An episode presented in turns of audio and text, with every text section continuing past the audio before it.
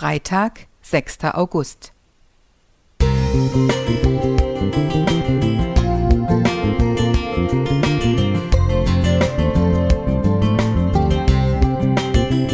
Ein kleiner Lichtblick für den Tag.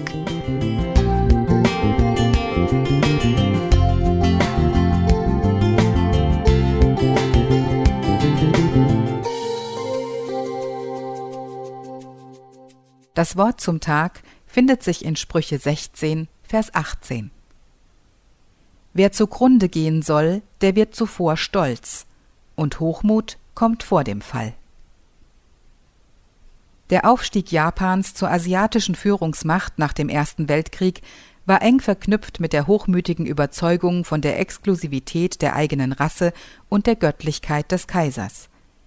Eine aggressive Expansionspolitik dehnte das Reich der aufgehenden Sonne im pazifischen Raum in unerhörter Weise aus. Nach dem Angriff auf den amerikanischen Flottenstützpunkt Pearl Harbor am 7. Dezember 1941 bekam es die japanische Armee aber mit einem Gegner zu tun, dessen militärische Antwort ihren Untergang herbeiführte.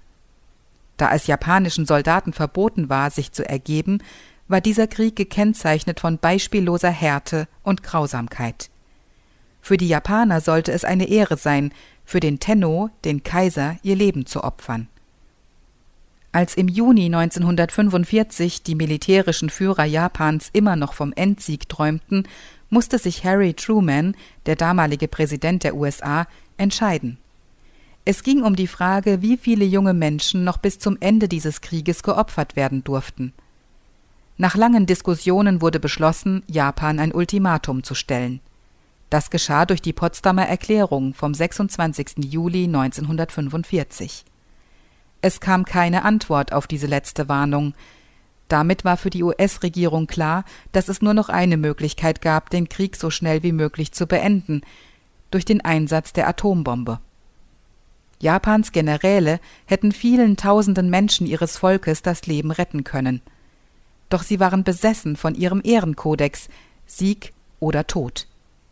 Erst am 10. August raffte sich Kaiser Hirohito endlich auf und ordnete die Kapitulation an. Die Katastrophe von Hiroshima und Nagasaki ist ein extremes Beispiel dafür, in welches Elend fanatischer Stolz und Größenwahn ganze Völker stürzen kann.